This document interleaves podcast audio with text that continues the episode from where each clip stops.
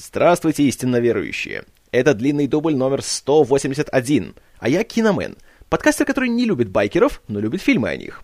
Сегодня, если едете в Южные Штаты, постригитесь. В фильме «Беспечный ездок». 1969 года выпуска. Это фильм, который в полном смысле слова стал флагманом так называемого нового Голливуда, то есть эпохи с конца 60-х по начало 80-х в истории американского кинематографа. Фильм, который стал не только хитом проката, но еще и целым культурным феноменом, который э, возвысил его создателей Денниса Хоппера и Питера Фонду до статуса культурных икон, наравне с такими людьми, как Джон Леннон, Эбби Хоффман или Боб Дилан. И фильм, который по сути своей заложил основы современного американского независимого кинематографа. И как это почти всегда бывает с любыми революционерами, э, фильм, который замышлялся как большой протест против большой голливудской системы, дал новый толчок в развитии этой самой системы. И сегодня «Беспечный ездок», который вызывал возмущение общественности в 69-м, пользуется статусом большой классики, и копия фильма хранится в библиотеке Конгресса, как эстетически или культурно важная. И это, конечно, весьма иронично – Особенно с учетом того, в каком полнейшем балагане происходили съемки фильма чуть более 45 лет назад. И примерно там же начинается наша история. Начинается она не с Денниса Хоппера, а с его поплечника Питера Генриевича Фонды, который, как и его отец, решил пойти э, по стезе кинематографа. Однако, в отличие от своего патриарха, он э, не особенно жаловал голливудскую студийную систему и решил пойти по более независимому пути. Естественно, независимое кино в 60-х по большей части шло под знаком Роджера Кормана.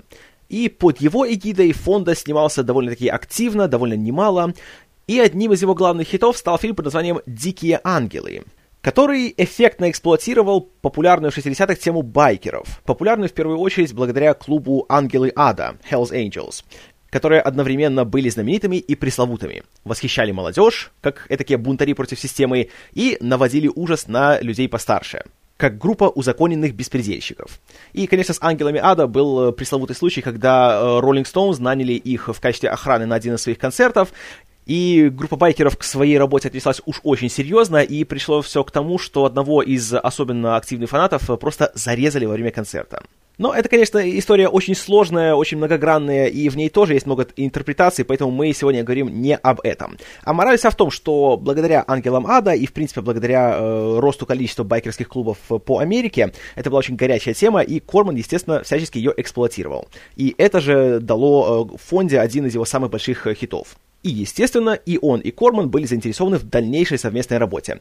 И так в 1967 году Роджер Корман срежиссировал фильм под названием «Трип», по сценарию Джека Николсона, в котором снялись в главных ролях Питер Фонда, э, Брюс Дерн и Деннис Хоппер. Чтобы продвигать фильм, Корман взял Фонду как свою большую звезду и поехал в Торонто на большой съезд кинодистрибьюторов. На том съезде Фонда чувствовал себя весьма дискомфортно, потому что там, по сути, была просто куча чиновников в костюмах, а он, такой, знаете, приверженец контркультуры, там чувствовал себя, мягко говоря, не в своей тарелке. Особенно после того, как э, там выступил недавно назначенный э, на пост директора, э, руководитель э, только что созданной Ассоциации кинематографистов Америки Джек Валенти, и тот выступал с речью о том, что надо, понимаешь, прекращать делать фильмы о насилии, сексе и байкерах, а нужно делать больше фильмов вроде «Доктора Дулитла». И для справки, «Доктор Дулитл», хотя и был таким, знаете, добрым семейным фильмом, вышел одним из самых громких и скандальных провалов истории Голливуда. Это для справки. А, в общем, фонду это все страшным образом угнетало и раздражало, поэтому он пошел в свой номер в гостинице, там закурил, там запил, и для того, чтобы ублажать дистрибьюторов и их друзей и их семьи, принялся подписывать автографы. Автографы он ставил на фотографиях с кадрами из его фильмов. И тут, среди прочего, ему на глаза попался один из кадров из «Диких ангелов», где он с Брюсом Дерном сидит на двух мотоциклах. И под влиянием его состояния и от его настроения вдруг к нему пришла идея. Идея на фоне подобной байкерской истории рассказать этакий вестерн наших дней. Два друга изгоя общества совершают большую наркосделку, решают, что на деньги, которые они выручили, они спокойненько себе осядут во Флориде и будут себе спокойно и приятно доживать свои дни но пока они добираются туда из Лос-Анджелеса через американский юг, из-за того, что они не вписываются в общую картину, из-за того, что общество не хочет их принимать, они погибают. И эта идея настолько поразила Питера Фонду, что он тут же решил, что да, это нужно сделать художественным фильмом, и он должен этим всем руководить. Тогда же он взял трубку телефона и набрал своего друга Денниса Хоппера. Который в Торонто не приехал из-за своего склочного характера, поэтому остался в Лос-Анджелесе, где как раз было 5 часов утра, поэтому Фонда его разбудил. Хоппер все внимательно выслушал и сказал, ну да, хорошая идея, а деньги тебе на это дают? И тут Фонда, конечно, не имел однозначного ответа, но у него были большие надежды, потому что к тому времени у него уже был контракт на три фильма с студией American International Pictures, которая, среди прочего, прокатывала фильмы Роджера Кормана.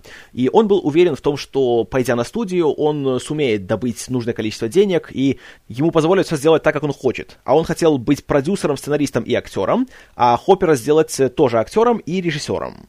Ну а почему для Хоппера это был первый и самый важный вопрос? Это вполне логично, потому что, несмотря на то, что у него был очень, э, скажем так, громкий актерский дебют, когда в середине 50-х он снялся в двух фильмах с Джеймсом Дином, в «Бунтаре без идеала» или «Без причины» и в «Гиганте», он был человеком довольно-таки несговорчивым, и весьма быстро в Голливуде все перестали с ним работать, потому что никто не хотел с ним связываться, потому что он был очень вспыльчивым, у него зачастую доходило до не только словесных э, нападений на своих э, коллег по съемкам, но еще и зачастую он любил немножко кулаками помахать. И добрую половину 60-х он не мог найти себе нормальную работу в кино. Поэтому большей части работал в театре, работал фотографом, немного экспериментировал с живописью. И, как он сам впоследствии признавал, лишь чудом ему удалось вернуться в кино, когда Джон Уэйн заметил его и э, обеспечил ему одну из ролей в фильме э, «Сыновья Кейси Элдер». И с тех пор он говорил, что Джон Уэйн спас его карьеру. Хотя и после этого он тоже не стал той звездой, которой мечтал быть, и получал по большей части роли второго плана. А на главной роли его брали разве что вот в таких вот кормановских поделках. И, как и Фонда, он тоже снимался в этих фильмах класса Б, посвященных байкерам, и его это все уже давно достало, поэтому он сразу сказал Фонде, что он не хочет, чтобы это был именно фильм о байкерах. То есть он не хотел, чтобы это было целью. Это должно быть средством. А он вместо этого хотел снять фильм об американском обществе, о 60-х, потому что когда он смотрел фильмы, которые выпускались в кинотеатрах, то там не было ничего такого, что было близко современной молодежи. Там все было такое красивое, причесанное, невинное и безвредное, а в стране, понимаешь, такие события происходят, э, идет контркультура, убийство Кеннеди, убийство Мартина Лютера Кинга, бунт против войны во Вьетнаме, хиппи, знаете, свободная любовь, ЛСД, все дела, а кино никоим образом это не отражает. Поэтому он хотел сделать фильм, который будет говорить напрямую с современной аудиторией и не будет создавать никаких иллюзий. Фонзе такой подход понравился, и они вдвоем сели, чтобы написать примерный план сценария. Однако вскоре они поняли, что уж слишком много у них всякой работы, и они слишком нетерпеливые и неусидчивые, чтобы сесть и написать сценарий вдвоем. Поэтому было решено найти кого-то, кто более профессионален и подкован в этой сфере. И по счастливой случайности этот человек нашелся сам. А в том же 67 году, когда Питер Фонда снимался со своей сестрой Джейн э, в фильме под названием «Три шага в бреду», который был э, такой киноантологией, которую снимали одновременно Федерико Феллини, Луи Маль и Роже Вадим. Э, съемки проходили на юге Франции. Э, там он э, встретился с писателем и сценаристом Терри Саттерном, который э, как раз э, завершал работу над фильмом «Барбарелла», в котором также снималась Джейн Фонда. И он просто приехал в гости к ним на съемки, и там Питер с ним поговорил и рассказал ему о своей идее. И Саудерн, который был уже человеком хорошо известным, хорошо оплачиваемым, среди прочего он работал над сценарием к доктору Стрэнджлаву Стэнли Кубрика, услышал и сказал, «Питер, я тот, кто тебе нужен». На что Фонда сказал, что это, конечно, хорошо, но у нас весь бюджет будет равен твоему гонорару. На что Сатурн все еще сказал, нет, Питер, ты не понимаешь, я тот, кто тебе нужен. И Сатурн даже согласился работать за скромный аванс в 3,5 тысячи долларов и э, взамен получить просто себе долю от э, прибыли картины. И вдобавок к этому Сатурн получил титул одного из продюсеров будущего фильма. Фонда снова загорелся энтузиазмом, и пять дней они вместе с Сатурном и параллельно консультируясь по телефону с Хоппером, сидели и вынашивали идею. Они ее записали на диктофон, дали секретарше, чтобы она это все записала на бумагу. Получилось 20 страниц примерного плана сюжета, который Фонда взял и поехал в Лос-Анджелес, чтобы там представить его на студии AIP, чтобы получить нужные деньги. Но это было легко сказать. А вот на деле AIP, несмотря на то, что были постоянным дистрибьютором для Кормана, и их как-то не смущал весь материал, который он, снимал он, тут они начали потихоньку брыкаться и начали ставить всякие условия э, в фонде по поводу его сценария. В первую очередь им не понравилось то, что по сценарию главные герои, которых звали Уайт и Билли, в честь героев Дикого Запада, э, Уайта Эрпа и Билли Кида, или Малыша Билли, если хотите. Э, им не нравилось то, что они вначале совершают сделку, в которой они э, продают тяжелые наркотики. Сначала хопперы фонда планировали, что это будет героин, но решили, что это как-то слишком тяжело и слишком грязно, и поменяли его на кокаин, который как раз э, был тогда еще не особенно распространен в Голливуде. Это был наркотик богачей, и он подразумевал то, что он даст гигантскую прибыль нашим героям. А вот люди с AIP сказали, ребят, а может они будут марихуану продавать, нет? И тут э, уже Фонда и Хоппер сказали, что нет, ну, они, конечно, могут продавать марихуану, но только если у них будут не мотоциклы, а три грузовика с прицепами. Потому что только так они заработают достаточно денег, чтобы уйти на пенсию. Но если тут еще можно как-то договориться, то затем начальник студии Сэм Арков поставил в фонде условия, которые потенциально связывало его по рукам и ногам.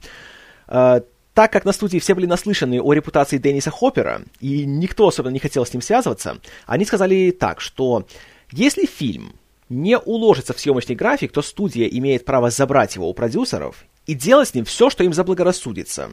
И тут Фонда понял, что это гораздо рискованнее, чем он мог подумать, и решил все-таки, что давайте, наверное, лучше пока не будем и подождем, пока будут условия получше.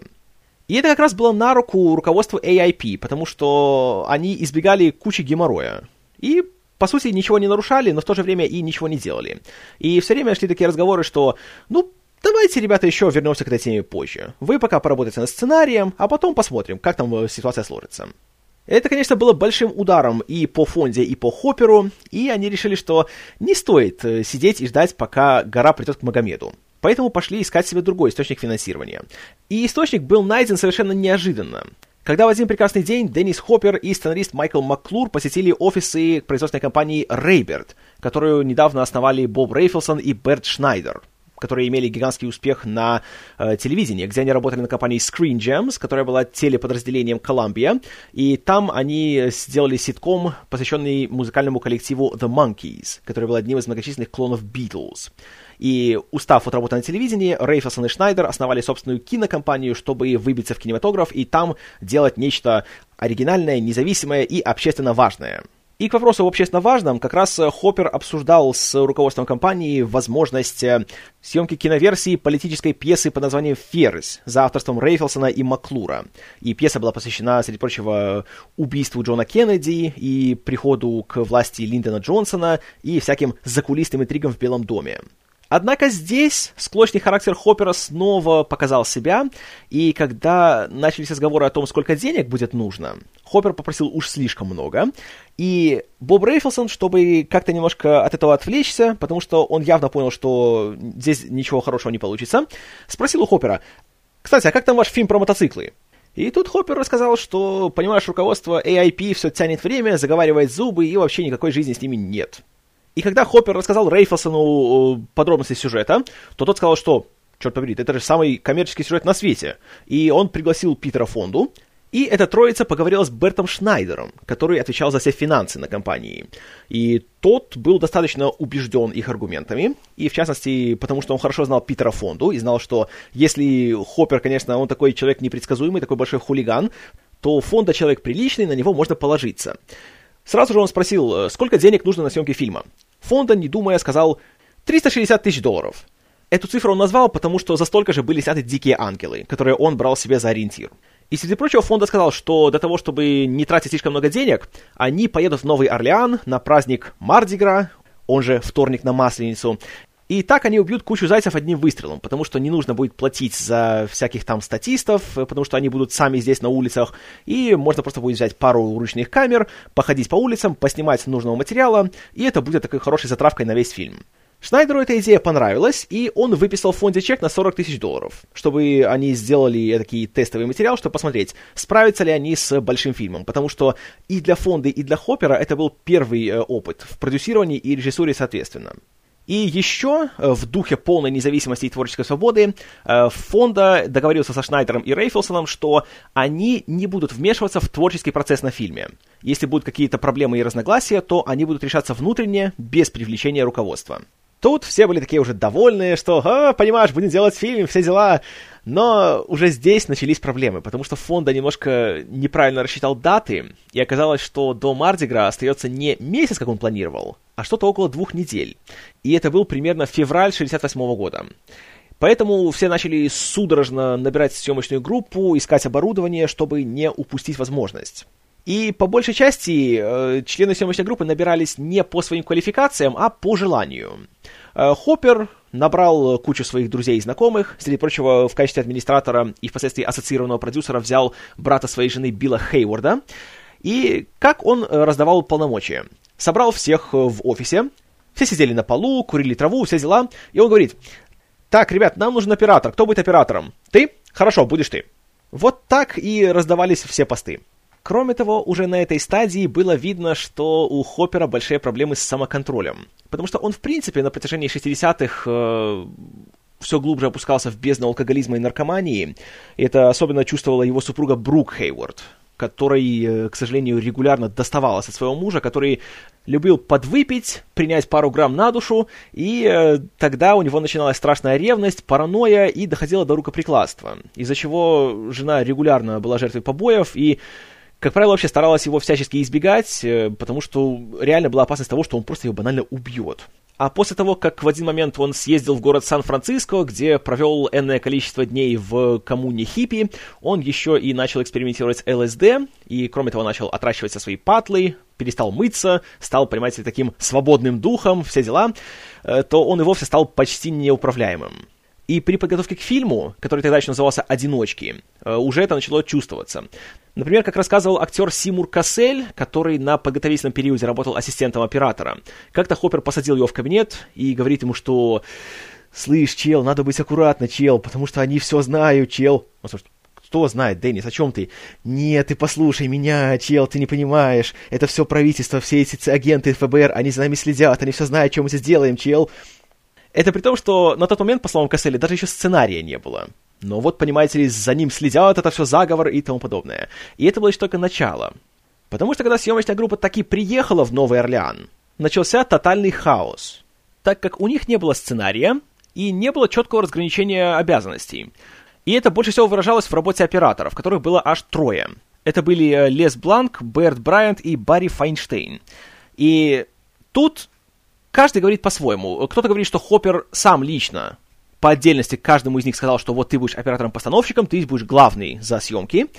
А сам Хоппер в свое время говорил, что ничего такого он не говорил, и наоборот, это все сговорились против него, и каждый оператор считал себя главным, поэтому все тянули одеяло на себя.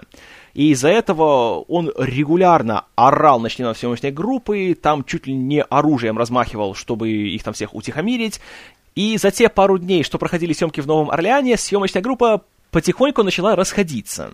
Более того, из-за всех постоянных э, склок и разборок они даже пропустили дату начала парада на Мардигра, который собирались снимать. Поэтому съемки в массовке проходили хаотично, беспорядочно и просто старались хоть что-то заснять, чтобы что-то было готово.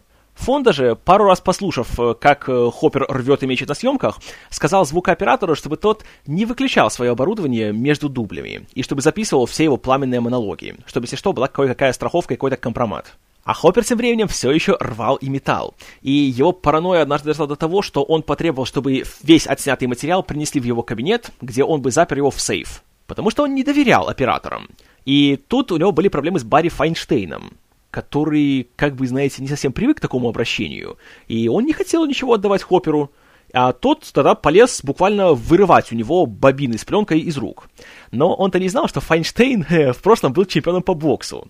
И тут у них началась большая драка, при которой началось ломаться все, что только могло ломаться. И, среди прочего, когда они уже просто вцепились друг в друга, они начали летать по помещению и таким образом вломились в комнату, где как раз э, проживали актрисы Карен Блэк и Тони Безил которые участвовали в сценах в Новом Орлеане.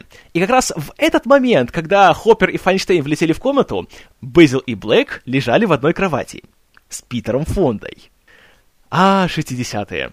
И есть даже такая легенда. Легенда, потому что сама Карен Блэк впоследствии отрицала, что что-либо такое произошло, что, мол, с фондой у, нее, у нее не было ничего. Хотя фонда говорит, что было и еще как. Ну, неважно. Так вот, э, легенда заключается в том, что Файнштейн, используя ошарашенность Хоппера от того, что он увидел, схватил стоящий поблизости телевизор и бросил его в режиссера. Но как-то удалось э, тогда этот конфликт уладить. Но напряжение между Хоппером и Фондой, которые начинали работу как лучшие друзья на свете, постепенно нарастало и достигло своего апогея, когда также в Новом Орлеане снимались сцены э, большого ЛСДшного трипа, которые испытывают главные герои. Съемки проходили на кладбище, и тут Хоппер просто уже, грубо говоря, эксплуатируя свое знакомство с Фондой и то, что он знал его всякие личные детали, тут он возможно, сам того не подозревая, вогнал страшный клин в их дружбу, которая, чем дальше проходили съемки фильма, тем больше загнивала. Клин заключался в том, что он хотел, чтобы частью этого трипа была сцена, в которой герой Фонды забирается на колени статуи Девы Марии, обнимает ее и, рыдая, говорит с ней, как будто собственной матерью. А его мать покончила с собой, когда ему было 10 лет.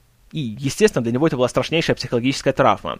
А Хоппер хотел использовать эти шрамы на его душе и буквально заставлял его сидеть и говорить с ней, как будто это, вот, понимаете ли, призрак, э, покинувший его матери, и чтобы он сказал ей все, что он о ней думает. Э, Фонда не соглашался, и он долгое время говорил, что он не собирается этого делать, что Хоппер переходит уже рамки дозволенного, но Хоппер говорил, что «Не, чел, давай, забирайся, чел, садись, чел, ну давай, ну поговори ты, ну, чел». А Фонда сказал Дай мне хоть одну хорошую причину, по которой я должен это сделать.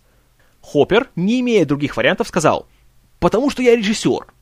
И вот тут фонде было некуда деваться, потому что, собственно, он же сам назначил его режиссером и сказал, что вот, понимаешь, я буду доверять твоему мнению и так далее. Так что он это сделал, и, по собственным словам, он еще никогда так себя не чувствовал в своей жизни, и он говорил и делал такие вещи, которых сам даже от себя не ожидал. И когда мы видим, как э, в фильме Уайт сидит и э, рыдает, и говорит одновременно, как он любит, как он ненавидит свою мать за то, что она с ним сделала, и за что она его бросила, это не была актерская игра. Это он говорит, что это все, что у него из глубины души, и он не думал, что вообще когда-либо он сможет такое сказать. Правда, во время съемок случился еще один инцидент, который также э, мы видим в самом фильме. Когда в энный момент э, Уайт кому-то говорит «заткнись», это говорит не Уайт, а это говорит Питер Фонда. Потому что во время съемок Хоппер со своим единственным оставшимся оператором, вот простите, не помню, кто это был, начал спорить на тему того, что надо бы или сделать наезд, или подвинуть камеру, а оператор говорил, что не надо делать, пусть лучше стоит, снимает статичный кадр. И от того, что они там шебуршали, пока актер, тут, понимаете ли, изливает душу перед камерой, он не выдержал и сказал, чтобы они заткнулись. Большой привет Кристиану Бейлу. Но сцена, в общем, так или иначе была снята. Однако, как говорят все очевидцы и все, кто работали на фильме в дальнейшем, после этого Хоппер и Фонда друг другу стали врагами. И хотя они изображали какое-то товарищество, и когда, забегая вперед, э, они поехали на Канский фестиваль вместе с фильмом, там ходили в обнимку, знаете, так улыбались, позировали для фотоаппаратов, но на самом-то деле э, у них уже никаких э, разговоров о том, чтобы иметь что-то общее в будущем, уже не было. В общем, худо-бедно съемки в Новом Орлеане закончились, был получен тот материал, который собирались получить, насколько это получилось возможным, и коллектив вернулся в Лос-Анджелес. И здесь хаос только продолжился, потому что сценарий все еще не был готов, а Питер Фонда был в полном отчаянии. И первым делом он вернул Берту Шнайдеру его 40 тысяч, потому что иначе его бы замучила совесть, а во-вторых, даже начал думать о том, чтобы убрать Хоппера из фильма и поискать ему замену. Хоппер в это время также чувствовал, что что-то может быть не так, и впал в страшнейшую депрессию, и трое суток не вылезал у себя из кровати, продолжал много пить, много принимать всяких нехороших веществ, жена к этому времени уже ушла от него, и свет в конце его тоннеля потихоньку начал гаснуть. Что делало ситуацию еще более щекотливой, так это то, что к этому времени Берт Шнайдер уже благодаря своим э, старым связям э, на Screen Gems вышел на руководство студии Columbia и уговорил его купить будущий фильм для национального проката. Так что пути назад уже не было. И, среди прочего, по этой причине Шнайдер настаивал на том, чтобы все-таки дать Хопперу второй шанс и не искать нового режиссера. Потому что процесс уже запущен, и худо-бедно как-то можно будет все завершить. И в качестве компромиссной меры он порекомендовал в фонде остановить работу на какое-то время, собрать полноценную съемочную группу, взять нормального оператора, найти э, хорошего администратора, который будет держать процесс кое-как в руках, и таким образом все это еще может как-то к чему-то привести. Поэтому Хоппер никуда не уходил. А вот кто ушел, так это Терри Саттерн, который тут же выбыл с поста продюсера, и, как рассказывали некоторые очевидцы, несмотря на то, что с ним договаривались о том, что он получит в итоге 11% от э, прибыли фильма, так же, как э, и Деннис Хоппер и Питер Фонда, в итоге из-за страшного конфликта с продюсером и режиссером он получил только свой аванс в размере 3,5 тысячи долларов.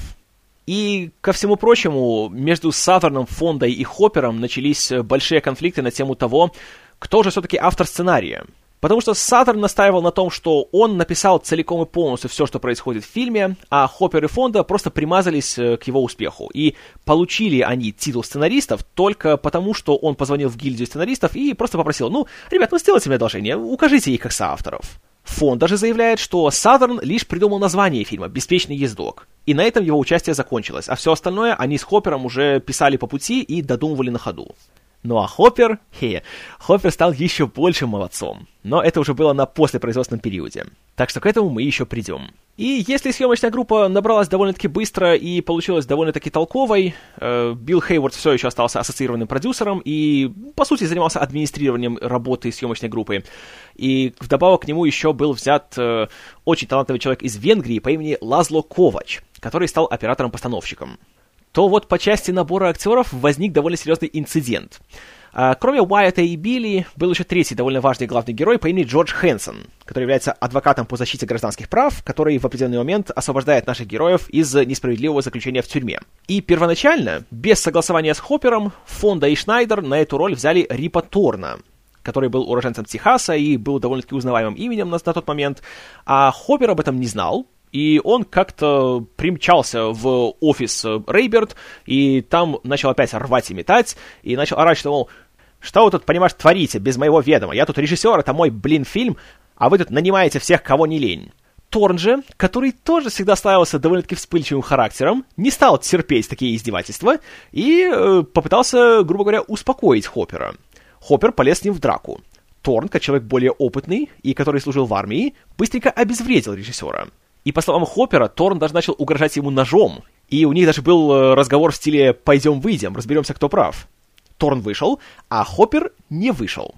Хотя в 90-х, когда Хоппер рассказывал эту историю на одном из вечерних ток-шоу, э, Рип Торн подал на него в суд и отсудил от него, кажется, полмиллиона долларов за клевету. То есть, как бы официально этой истории не было. Поэтому сколько здесь правды, не знаю. Но в результате всего этого пришлось искать нового Джорджа Хэнсона. А уже пора было начинать съемки, поэтому никто не мог позволить себе долгие поиски. И тут Бэт Шнайдер предложил э, другую кандидатуру. Своего друга Джека Николсона, который регулярно обитал в офисах Рейберт. И вот что еще интересно. На тот момент Джек Николсон еще не имел каких-то особых успехов на актерском поприще, и он даже думал, внимание, закончить свою актерскую карьеру и заняться продюсированием, а впоследствии руководством собственной кинокомпании. И, как говорят определенные источники, он был далеко не в восторге от идеи работы с хулиганом Хоппером, но согласился просто потому, что Шнайдер попросил его об одолжении. И Николсон, по словам Шнайдера, был единственным, кто не позволит там всем друг друга поубивать. И он там для Шнайдера будет этакими его глазами и ушами. И Хоппера кое-как, уже без драки, удалось убедить в том, что Николсон будет хорошим выбором. А на еще одну важную роль некого попутчика, которого подбирают наши герои, и попутчик, который затем их приводит в свою э, хиппи-коммуну, э, тут уже кандидатуру предложил Хоппер. Это был актер Люк Эскью, с которым они вместе в 67-м снимались в фильме «Хладнокровный Люк».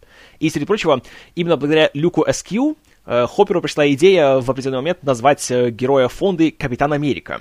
Потому что когда он в определенный момент рассказал ему об, об идее беспечного ездока, то тот сказал, что, а, так эти герои, они как Капитан Америка и Баки. Хоппер послушал, говорит, Капитан Америка? Хм, расскажи-ка мне подробнее. Вот отсюда и э, пошла его фраза про то, что он Капитан Америка, а я Билли. Ну и еще к вопросу о появлении всяких одиозных личностей. Э, в начале фильма в роли покупателя наркоты, э, с которым встречаются Уайт и Билли, появился Фил Спектор – музыкальный продюсер Фил Спектор, который работал, среди прочего, с Битлз, а затем и с Джоном Ленноном и с Джорджем Харрисоном, когда те ушли в сольную карьеру, и который также был осужден и посажен в тюрьму за убийство актрисы Ланы Кларксон. И, кажется, в начале этого года на HBO вышел о нем художественный фильм, где его сыграл Аль Пачино. Но это уже заметка на полях. Кстати, причина, по которой Фил Спектор появился в фильме, проста до безобразия. Во-первых, у него был собственный телохранитель, то есть не надо было платить за его найм, а во-вторых, у него был свой лимузин. Также бесплатно. Вот поэтому он появился в беспечном языке. Таким образом, съемки фильма проходили довольно-таки быстро, э, около 7 или 8 недель по разным источникам, и длились они где-то с марта по май 68 года. Атмосфера, в отличие от съемок в Новом Орлеане, была уже чуть полегче, и съемки проходили по большей части в штате Калифорния, ну и также по мере продвижения наших героев на восток в некоторых южных штатах. Хотя при этом есть некоторая информация о том, что Фонда и Хоппер все еще старались друг друга избегать, особенно Фонда. Э, кто-то говорит, что он даже ходил с телохранителем на съемках, а он сам в свое время говорил, что нет, телохранителя не было, но при этом, на всякий случай, вместо ремня он носил цепь, чтобы, если что, он мог нейтрализовать своего режиссера. А такие ситуации были довольно часто, и Хоппер все еще любил немножко покричать и по поясничать, но Фонда нашел очень быстрый и очень эффектный способ, как его успокоить. Когда Хоппер там начинал что-то кому-то там предъявлять, особенно Фонде, то тот ему быстренько говорил, ну, возможно и так, но, по крайней мере, я хоть женщин в лицо не бью. После чего Хоппер замалкивал и уходил. Так что напряжения все еще хватало. Напряжения как эмоционального, так и физического. Физическое было по большей части из-за работы с мотоциклами. Э, для съемок было взято 4 э, мотоцикла от Harley Davidson, и это были чуть видоизмененные, модифицированные мотоциклы, которые использовались в 40-х американской полицией. И у них была довольно-таки важная особенность в том, что у них была жесткая рама и не было задней подвески а подвеска была очень хорошая на сиденье. И, по сути, сиденье мотоцикла брало на себя все э, вибрации и все колебания при езде по дороге. Но в то же время, чтобы это выглядело, знаете, более эстетично, более так стильно и круто, Сиденье во всех четырех мотоциклах, которые использовались на съемках, было очень сильно опущено и практически впритык прилегало к раме. И из-за этого никакого поглощения вибраций не было. И когда Фонда и Хоппер ехали по дороге со всеми ямами, выбоинами и всем остальным, все это они чувствовали на собственном теле. А у Фонды была еще большая проблема с непривычки, потому что, хотя и он, и Хоппер довольно-таки часто ездили на мотоциклах, они не ездили на такие расстояния, потому что в день они проезжали где-то так по 50-60 миль. И они ездили обычно чуть на других машинах, потому что те чоперы, которые мы видим в самом фильме, они не приспособлены и не предназначены для далеких поездок по такой пересеченной местности. И в итоге, после первого съемочного дня с мотоциклами, Фонда буквально не мог согнуть свои руки. Потому что все время держал их на высоте, в напряжении, и они были вытянутыми, держась за руль. И когда он в первый же день от страшной усталости пошел в ближайший бар, заказал себе пиво, то он не смог взять его и поднести к рту потому что руки в локтях просто не гнулись. Но со временем кое-как привык. Э, вообще, в плане съемок подход и у фонда, и у всей съемочной группы был довольно-таки э, расслабленный и бунтарский. Всем было плевать на правила в плане съемки, в плане постановки, в плане композиции кадра. И бывали случаи, что сцену, которая в фильме должна быть одной большой непрерывной, начинали снимать, допустим, при светлой, ясной погоде, заканчивали снимать в пасмурную погоду, и неважно. Все это бралось как единое целое, и никого не волновало, что не стыкуется один кадр с другим. Или то, что регулярно в кадр попадали солнечные блики которые по всем правилам считались э, чем-то недопустимым, и это просто граничило с некомпетентностью. Это никого не волновало. Так же, как и то, что пару раз даже пленка была засвечена. Все равно это все принималось, это потом все использовалось при монтаже. И вообще при съемках все признают, что очень повезло с Лазло Ковачем, который был довольно-таки э, человеком умелым, и он умел хорошо импровизировать и был готов к далеко не самым удобным условиям работы. Например, когда снимались практически все кадры, где Уайт и Билли просто рассекают по необъятным американским просторам на своих мотоциклах, э, грузовик, э, с помощью которого они снимали, был абсолютно не приспособлен к киносъемке. И, как правило, брался какой-нибудь пикап с открытым кузовом или какой-нибудь кабриолет, туда ставился штатив с камерой, и чтобы его как-то укрепить, брали пару мешков с песком и клали на сиденье. Вот, собственно, и все. А уже ему приходилось как-то на ходу все это делать, компоновать и стараться, чтобы это выглядело хоть сколь-нибудь похоже на художественный фильм. Но если сцены с ездой и с участием мотоциклов для всех были довольно-таки геморройными, во всех смыслах, то на сценах, когда наши герои отдыхают и сидят перед костром и говорят за жизнь, вот это было большое веселье для всех. Среди прочего из-за того, что на съемках, как и свои герои, все актеры курили самую настоящую марихуану. Поэтому веселью не было предела. И опять же, есть случаи, которые попали в сам фильм, где Питер Фонда и, например, Джек Николсон не играют а реально просто реагируют на то, что происходит. Например, в одной из первых сцен, когда э, Питер Фонда, Деннис Хоппер и Люк Аскью сидят э, перед э, костром, Фонда в определенный момент говорит, ух, что-то мне дым глаза режет. Это говорит Питер Фонда, потому что на самом деле просидел уже добрых минут 20 прямо перед, вот перед самым огнем и начал просто уже уставать. А SQ тоже, как актер, говорит ему, а что ж ты не подвинешься тогда? И тут Фонда начинает смеяться. И это смеется Фонда, а не Уайт. Смеется потому, что если он подвинется хоть немножко, он либо не попадет полностью в кадр, либо он будет расфокусирован, поэтому он обязан сидеть в этом месте. Но сидеть при этом некомфортно. Также в этой сцене, когда э, Билли пытается узнать у попутчика, кто он вообще такой, откуда он, а тот все как-то отнекивается, и видно, что у Билли к нему довольно-таки агрессивное отношение, это тоже не было в сценарии. Это взято из жизни, потому что у Хоппера и SQ на съемках тоже постоянно возникали всякие разногласия.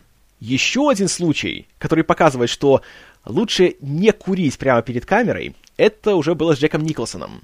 Когда в очередной сцене перед костром они сидят, и он им рассказывает про НЛО и про жителей Венеры, которые уже давным-давно сговорились с американским правительством, и они здесь выступают э, в качестве консультантов для того, чтобы навести, понимаете ли, новый и лучший мировой порядок. Есть момент, когда Джордж Хэнсон посреди предложения начинает хохотать, а потом начинает говорить сначала. Так вот, это склеили из двух разных дублей. Потому что когда он начал хохотать, это просто Джека Николсона, который всегда хвалился тем, что его трава, знаете, не берет, он все выдержит, просто его хорошенько торкнуло. И он начал смеяться. И, как говорят коллеги, именно из-за этого весь фильм у него такая медленная реакция на все. И даже когда он улыбается, уголки губ так медленно-медленно растягиваются. Потому что, по словам некоторых коллег, он просто постоянно был укурен на съемках. А вот где съемки были совсем не веселыми, так это в Луизиане. В сцене, когда наши герои приходят в кафе, чтобы там немножко поесть, а их отказываются обслуживать. И нам долго показывают местных жителей, включая местного шерифа, которые на них смотрят и говорят всякие нехорошие слова в их адрес. Эта сцена, на самом деле, очень близка к реальности, потому что, когда они туда приехали, Луизиана на тот момент еще была сегрегированным штатом, то есть белые там были отдельно, черные отдельно. И в том же кафе была белая секция, куда не пускали черных, и была черная секция, куда не пускали белых. Но, естественно, съемочная группа пошла в черную секцию, потому что там было веселее. Там люди были добрее, там музыка была интереснее, как бы там им было комфортнее. После чего пришел местный шериф и сказал Фонде, что, слышь, дружок, ты или увози их отсюда, или я вас всех арестую и посажу, потому что вы нарушаете законы штата. Хоппер же, посмотрев на шерифа, сказал, что он должен появиться в фильме. Вот это именно тот, кого он хочет увидеть в кадре.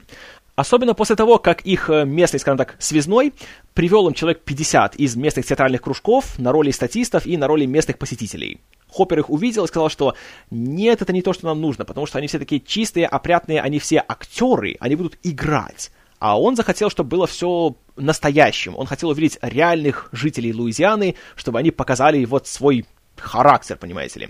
Поэтому он вместо этого набрал настоящих посетителей этого кафе, всяких фермеров, дальнобойщиков, шерифа того же, просто посадил их, и, вот что еще интересно, что показательно, у них не было реплик. Он просто сказал им, вот посмотрите на этих ребят, что пришли, вот сидят, и скажите, что вы о них думаете. Вот все, что угодно.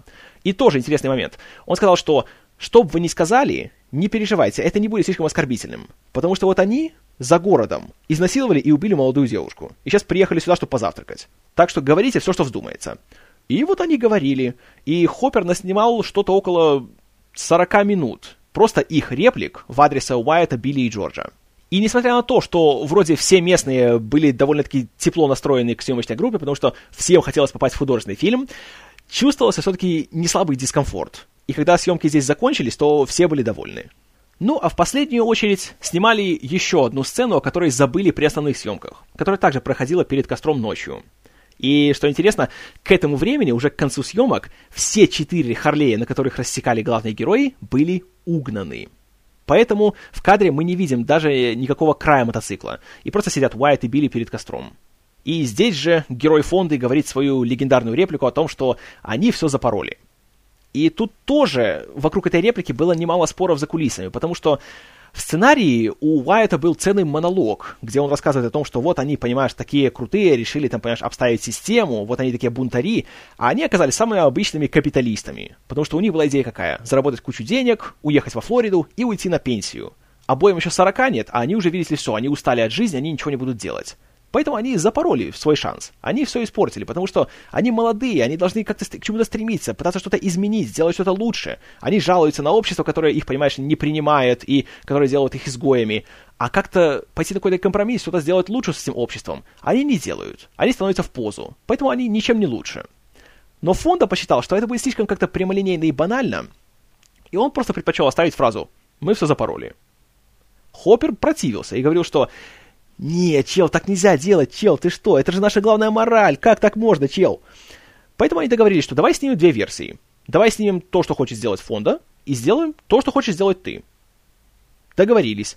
В итоге сняли версию фонды, а больше снимать не стали. Но что касается съемок самой последней сцены фильма, точнее, самого последнего даже кадра, где эм, происходит то, что происходит, и мы видим то, что видим. Для этого был запланирован большой такой живописный кадр на вертолете, который сначала пролетает близко довольно к земле, потом поднимается, и мы видим события с высоты птичьего полета. А затем камера поворачивается и уходит от дороги к близлежащей реке.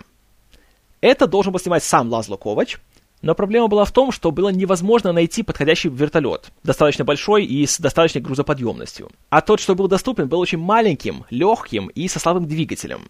Поэтому не было никаких гарантий, что он сможет, во-первых, подняться в воздух вместе с оператором и с его оборудованием, а во-вторых, что он сможет удержаться в воздухе. И Ковачу пришлось э, импровизировать, э, прикрепив э, к полозьям вертолета пару досок, на них прикрепить камеру, а чтобы уравновесить нагрузку, с другой стороны еще прицепить пару мешков с землей. Таким образом, чтобы вертолет не перевернулся. Но тут еще была опасность того, что он это все может не вынести, потому что двигатель очень слабый.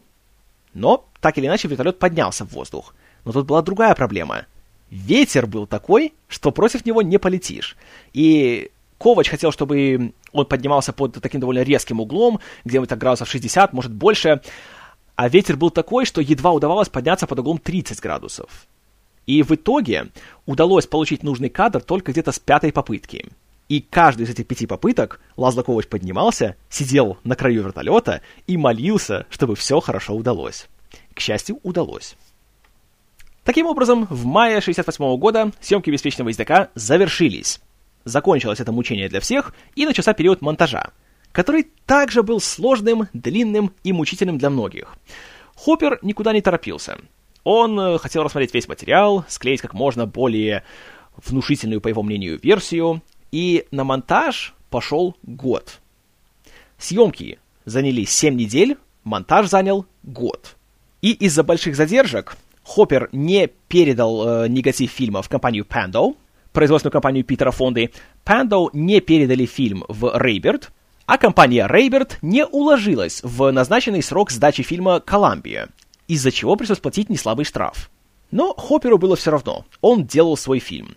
При монтаже у него была одна большая мечта — отправить фильм на Каннский кинофестиваль и там победить. Для этого он даже использовал определенные приемы при монтаже, которые, по его мнению, располагали бы к нему жюри в Каннах. Поэтому он полностью избежал такого традиционного приема монтажа, как наплыв одной сцены на другой. Когда кажется, будто один кадр растворяется, а на его фоне появляется другой. Ничего подобного. Он делал очень резкие склейки, переходил от одной сцены к другой без четкого завершения или без четкого начала. И также он здесь использовал такой прием, как э, переплетение одной сцены с другой. То есть кадр этой сцены, тут же на полсекунды кадр следующий. Кадр этой, кадр следующий. Кадр этой, кадр следующий.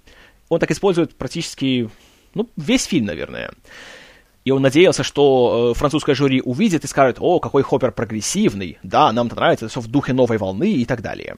Кроме того, Хоппер пошел на беспрецедентный шаг по части музыки. Потому что в 60-х все еще было принято, чтобы э, для фильма специально писалась музыка. Даже если это песни, они должны быть написаны специально для картины, как было, допустим, с выпускником. Здесь же Хоппер брал в качестве музыкального сопровождения только песни, которые уже были написаны ранее. И это были, как правило, вещи, которые я слышал по радио, или э, композиции из его личной коллекции пластинок, или из коллекции фонды. И так тут были коллективы типа Steppenwolf, The Birds, Bob Dylan и еще много всяких разных. И этим он, опять же, хотел приблизить э, фильм к своей эпохе и к своему зрителю, чтобы молодежь пришла на фильм и слышала то, что она слушает в своей повседневной жизни.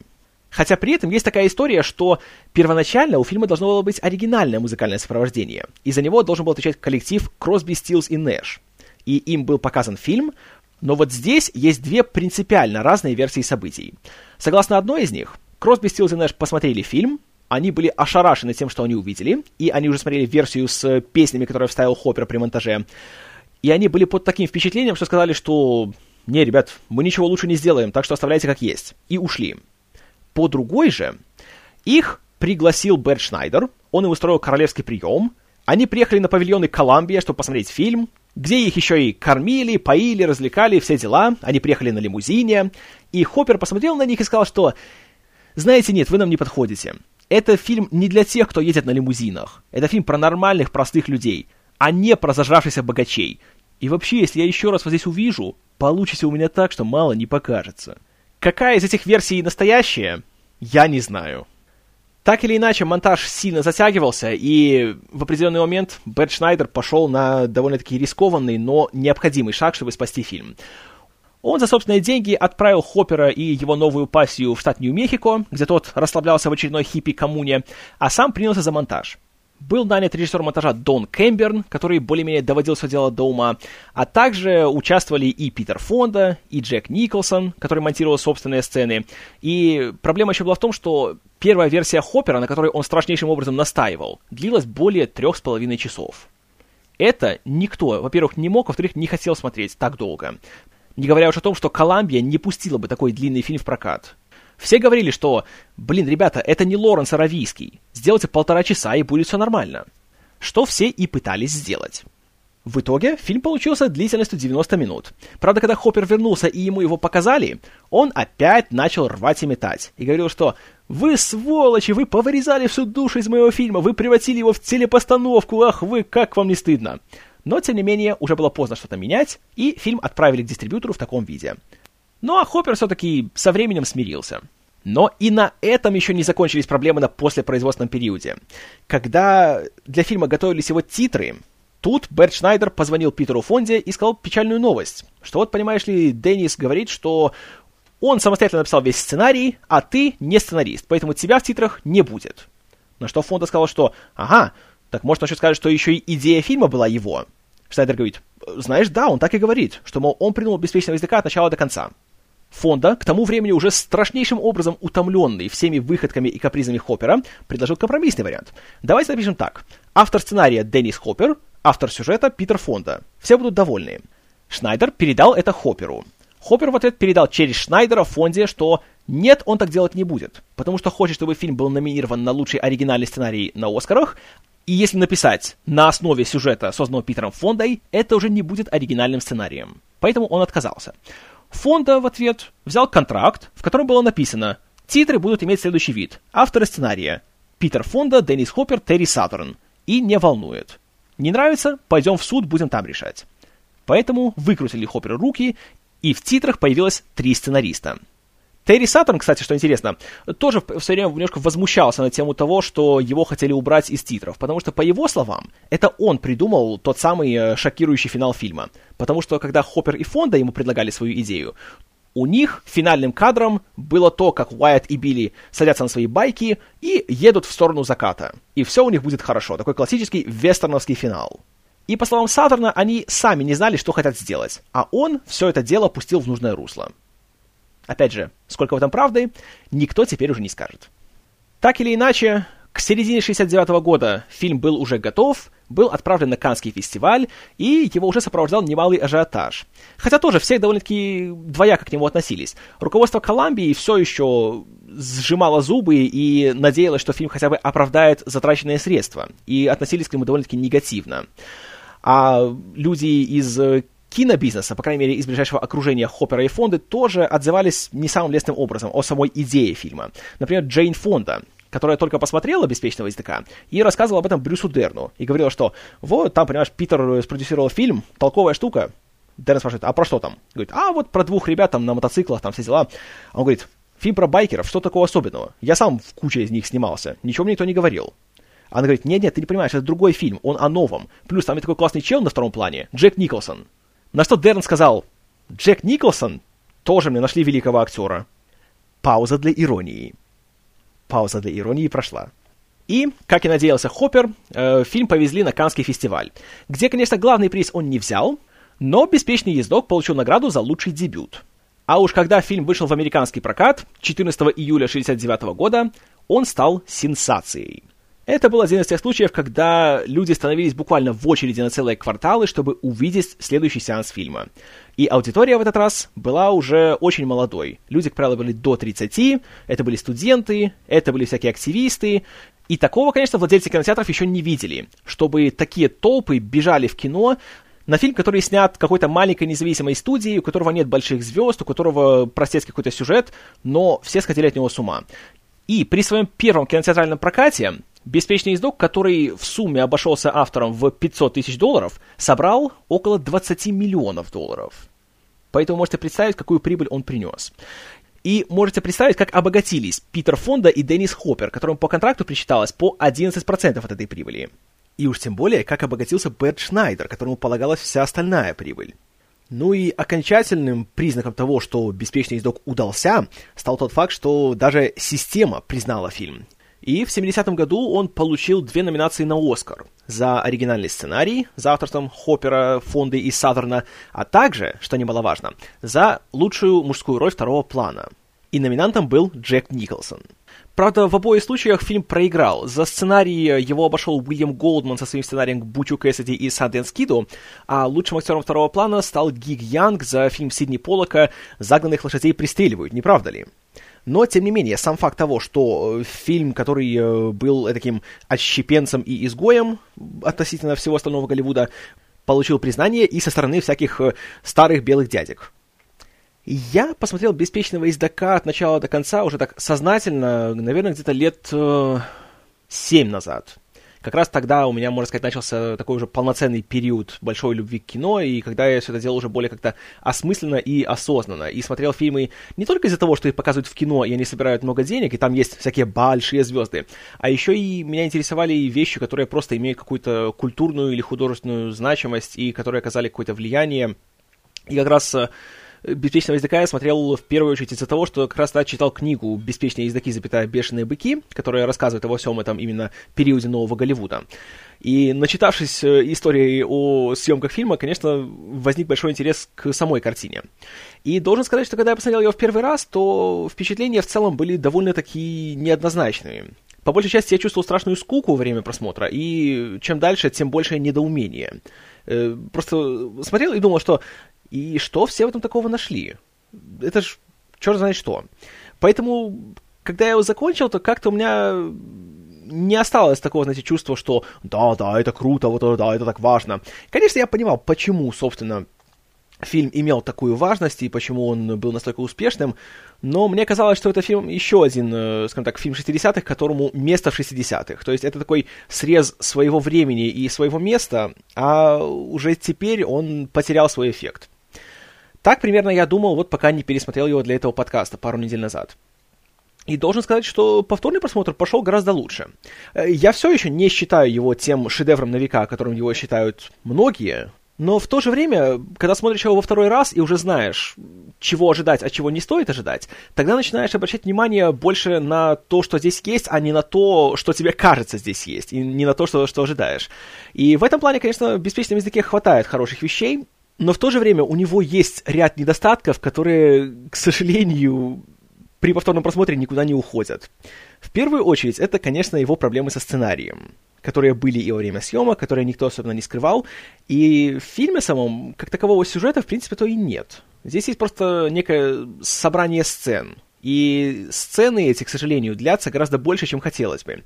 Это особенно видно в первой половине фильма, когда э, Уайт и Билли подбирают этого самого попутчика. Причем подбирают когда так, э, это как-то не подчеркнуто и не выделено. Просто стоит чел возле дороги, они едут, они вдруг разворачиваются, он садится и поехали дальше. И потом он привозит их в свою эту коммуну.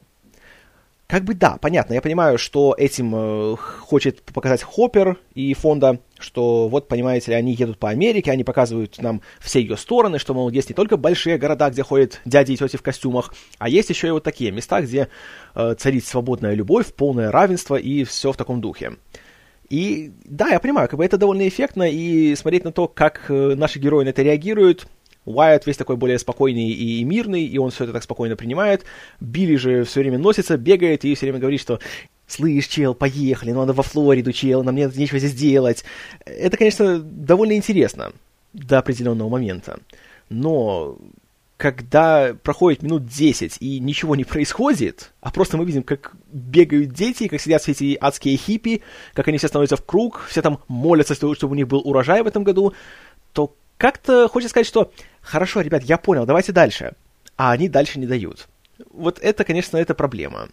Но здесь, опять-таки, здесь все нарушают правила, причем целенаправленно, потому что все хотят сделать что-то новое, как-то пойти дальше в кинематографе, не хотят делать ничего традиционного. Поэтому все такое более расслабленное, как-то нет никакого четкого плана, и вот как получится, так и делаем. Увы, это имеет еще и обратную сторону, которая выражается в том, что в плане актерской игры тут тоже еще есть куда стремиться. Хотя в целом Питер Фонда и Деннис Хоппер смотрятся хорошо, и они мне всегда нравились, но есть ряд сцен, где видно, что они понятия не имеют, что это за сцена, о чем она должна быть, и они просто говорят лишь бы о чем. И однозначно не надо было им курить настоящую траву перед камерой. Потому что видно, что сидят, они, наверное, даже не в курсе, что камера перед ними стоит. Просто дурью маются. И ладно бы эта дурь была еще куда-то смешной там или, или интересной. Нет, они просто сидят и, и смотрят в пустоту. И я, конечно, рад, что им при этом самим было приятно и интересно, но хотелось бы как-то, чтобы и, зрителю при этом не было безразлично. И еще один момент, который до сих пор раздражает и который, мягко говоря, плохо сохранился с годами, это монтаж. Все эти попытки Хоппера как-то повыпендриваться и, знаете, побыть большим инноватором и стилистом э, смотрятся просто очень-очень глупо. Вот особенно этот его прием с переплетением сцен, это вы меня извините. Это нет. Нет, нет, нет. Это, к сожалению, никак не оправдаешь, и терпеть это довольно-таки трудно. Но, к счастью, не весь фильм так идет, и в последней трети, по крайней мере, от этого отказываются, насколько я помню. Поэтому это уже, уже хорошо. Что еще хорошо, так это когда в середине фильма появляется Джек Николсон. Вот когда появляется он, то у фильма просто таки наступает прилив свежей крови, и как-то становится интереснее и веселее, и как-то забавнее, и просто лучше во всех смыслах. Молодой Николсон, это еще до того, как он начал играть во всех фильмах только Николсона, поэтому он здесь еще и как-то старается и что-то делает, и он великолепен. Когда я сейчас его смотрел, почему-то я не мог отделаться от ассоциации с Уолтоном Гоггинсом. Хотя, по-хорошему, это Уолтон Гоггинс должен напоминать молодого Джека Николсона. Но при просмотре я так и думал, что если бы «Беспечного ездока» снимали сейчас, Уолтон Гоггинс играл бы Джорджа Хэнсона. И герой интересный, и сыгран он интересно. И просто вот смотришь на него, и это один из тех персонажей, который настолько вот как-то делает такое впечатление, что ловишь себя на мысли, что был бы не против смотреть целый фильм про него. Но, увы, целый фильм про него не посмотришь. И, спойлер, э, судьба персонажа оказывается очень плачевной, когда после той самой сцены в кафе в Луизиане они ночуют где-то в лесу, приходят местные колхозники и Джорджа убивают. И вот тут э, многие часто задают вопрос, точнее задавали, э, когда видели Дениса Хоппера, почему они убили именно Джорджа, а не Уайта и не Билли. А ответ весьма интересен. Во-первых, из-за того, что для этой самой деревенщины Джордж был гораздо хуже, потому что он, по сути, был таким предателем, перебежчиком, потому что он же отсюда родом, он такой же, как и они, он такой, знаете, нормальный такой парень, свой в доску, а потом он берет и бросает своих ради вот этих вот потлатых, небритых, немытых байкеров. Поэтому это было первым фактором. А второе, это то, что эти самые наши жители деревни, они не такие дураки, какими кажутся. И они понимают, что если будут убиты два байкера, которые не здешние, которые были проездом, то, естественно, быстро найдутся подозреваемые среди местных и быстренько кого-нибудь арестуют. А так, убив своего, собственно, жителя, который был в компании двух байкеров, полиция очень легко сделает вывод, что «А, так это эти мерзкие байкеры его убили. Вот сволочи, давайте объявим их в розыск». Но еще перед своей смертью, в принципе, Джордж выполняет свою главную самую функцию. Он является таким рупором общества. И он, да, очень прямолинейно, да, без всяких там подтекстов, он э, выдает, по сути, всю подноготную фильма и всю его мораль о том, насколько прогнило американское общество в 60-х, э, что когда-то эта страна была такой хорошей, в ней было приятно жить, и люди были хорошие, а теперь все как-то перевернулось с ног на голову, и теперь те, кто говорят больше всего о всякой там личной свободе, и, там, о всяких правах и э, свободе самовыражения, как раз-то никакой свободы нет. Есть общий порядок, которому нужно подчиняться. А если не подчиняешься, то ты здесь лишний. И если сам не уберешься, то тебя уберут. Ничего тонкого, в принципе, в этом нет. И здесь подтекст превращается в просто текст. Но в то же время, должен признать, э, меня здесь как-то это вот не раздражало и не коробило, а наоборот, когда смотрелось так вполне естественно и свежо. И уж тем более я понимаю, насколько это свежо смотрелось для зрителей конца 60-х, у которых, по сути, такого ничего еще не было. Не было нормального художественного фильма, который всерьез делался и всерьез поднимал вопросы, которые были насущными для, собственно, молодого человека, живущего в Америке 60-х. И причина, по которой именно с беспечного издока любят начинать э, историю нового Голливуда, а не, например, с выпускника и Бонни и Клайда, которые, скажем так, наметили эти тенденции, это именно то, что э, те фильмы все-таки они еще не были полностью э, переходом на новый уровень. И они так или иначе все-таки они еще были одной ногой в старом периоде, и они еще были сделаны в рамках старой системы. Потому что, например, тот же выпускник, да, его события происходят в современности, но все его герои — это средние классы, которые живут в пригороде и которые особенно не волнуются о политической ситуации. Это не то, что заинтересует большие массы молодежи. Бонни и Клайд, да, это, опять же, проблема там бунта против общества, снова группа изгоев есть, снова несправедливость э, системы и о том, как э, э, маленький человек, собственно, стоит за свои права и его видят преступником, но на самом деле он же просто, он свободнее всех остальных свободных граждан, в кавычках. Но, опять же, Бонни и Клайд происходит давным-давно. В нем есть намеки на современность, но он не о современности в прямом смысле. Беспечный ездок — это вот. То же, что можно увидеть, когда поедешь в Техас, тоже ты видишь на экране.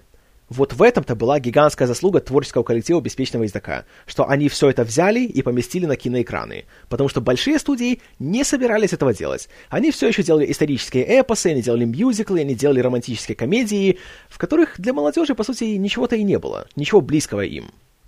Это и объясняет, почему в «Беспечном ездаке» все делается настолько прямолинейно и настолько однозначно в плане своего посыла.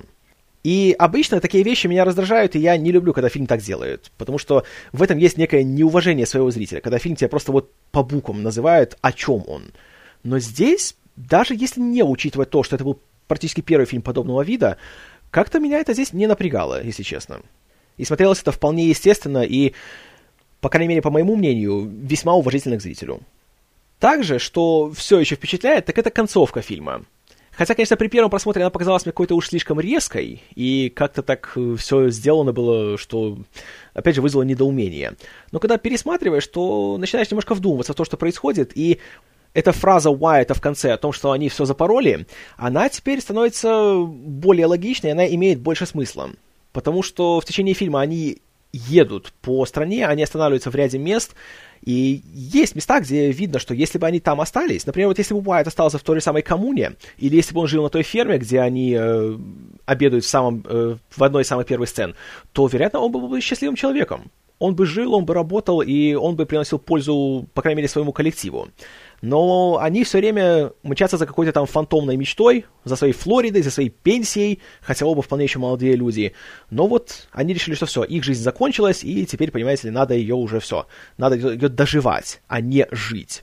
И в конце к Уайту приходит некое осознание того, что все-таки они все это время потратили впустую. И тот факт, что на следующий же день они едут, и два каких-то колхозника встречают их на дороге и просто берут банально от нечего делать, их убивают, ну, опять же, весьма символично. Если бы они, наконец, остановились, где-нибудь осели и начали бы жить полной жизнью, и если бы они все время не убегали куда-то дальше, то, вероятно, и жизнь у них сложилась бы гораздо лучше. Ну и не говоря уже о том, что деньги, на которые они собираются жить дальше, получены самым нечестным путем. И в одной из первых сцен фильма есть один кадр, в котором даже сам Фонда любит в шутку говорить, что э, это большой привет доктору Фрейду. Когда Уайт берет свои деньги, запихивает их в длинную пластиковую трубку, чтобы она не растворилась в бензине, и эту длинную трубку засовывает в свой бак э, мотоцикла, который оформлен в виде американского флага. И он говорит, что знаете, в чем есть метафора? В том, что он ебет флаг деньгами. И в итоге получается, что, собственно, наши эти главные герои, они-то и ничем не лучше тех сопляков в костюмах, которые работают в корпорациях и захватывают всю страну. Просто они это делают немножко на другом уровне и в других масштабах. В конечном итоге для них все равно главное это личная выгода, а не общее благо. И вот этот пласт беспечного языка, на мой взгляд, все еще интересен, все еще актуален, и он все еще может вызвать немало размышлений и дискуссий, что хорошо. с другой, конечно, стороны, тут есть сцены в борделе, тут есть сцены с принятием ЛСД на кладбище, и вот это уже как-то так смотрится, ну, не знаю, я бы лично это убрал, потому что это смотрится как-то не совсем серьезно. Но из песни слова не выкинешь. Но я вот все время говорю о вещах, которые мне не нравятся, но в то же время в «Беспечном языке» есть вещи, которые я люблю. И в частности, это, как ни странно, я человек, который на самом деле к байкерам относится, мягко говоря, не наилучшим образом. И мое к ним отношение лучше всего было показано в одной из серий Саут Парка. Но при всем при этом я смотрю фильм, и как раз сцены, где Уайт и Билли просто едут по бескрайним американским просторам, я их смотрю, они меня просто завораживают не в последнюю очередь еще и из-за того, как это все снято и как озвучено. Лазло Ковач здесь чертовски хорошо поработал, особенно с учетом тех тяжких условий, в которых ему приходилось все это делать. И тут, опять же, вот насколько он грамотно импровизировал, насколько хорошо все сделал. Есть одна сцена, которая, наверное, является моей любимой во всем фильме. Если не забуду, то в шоу-ноты помещу ссылку на нее. А, в ней Э, Все происходит под песню э, The Wait от коллектива The Band, которая великолепна. И вот эта сцена э, для меня это просто, это просто нечто. Я не буду никак рационально объяснить, какой эффект она на меня имеет. Просто я ее смотрю, и вот, знаете, душа парит. Обо всем забываешь и просто смотришь и вот куда-то перемещаешься в какое-то другое место и другое пространство. Так вот, в этой сцене есть отличный кадр, когда а, ой, по-моему, Уайт вместе с этим э, попутчиком едет, и попутчик э, протягивает руку в сторону, и после этого Билли на своем мотоцикле отъезжает в эту же сторону. И тут камера начинает, по мере того, как он уезжает, и как будто уже сейчас он выйдет из кадра, камера отдаляется, и кадр расширяется. И расширяется он синхронно вместе с Билли, который уезжает в сторону. И получается так, как будто он расширяет кадр. И вот это не было запланировано. Это была полная импровизация Лазла Ковача. Это сделано шикарно. И есть много таких кадров, вот именно касательно езды на мотоцикле и вот всех этих красивых пейзажей. Отличнейшим образом сделано. Саундтрек у фильма тоже прекрасен. То, что он стал своего рода эпохальным, и то, что и фильм, и вся музыка, которая в нем, и все его исполнители стали иконами движения контркультуры в 60-х, это совершенно естественно, потому что то, как песни здесь подобраны, по большей части, и то, как они ложатся на видеоряд, при том, что они были написаны совершенно независимо от фильма и никакой связи с ним не имеют, это, знаете, немалое достижение. И тут Хопперу, конечно, хочется хорошенько поаплодировать и снять шляпу, потому что прекрасно сделано. Вот бы сейчас так режиссеры умели подбирать песни к своим фильмам. Мало кто так может.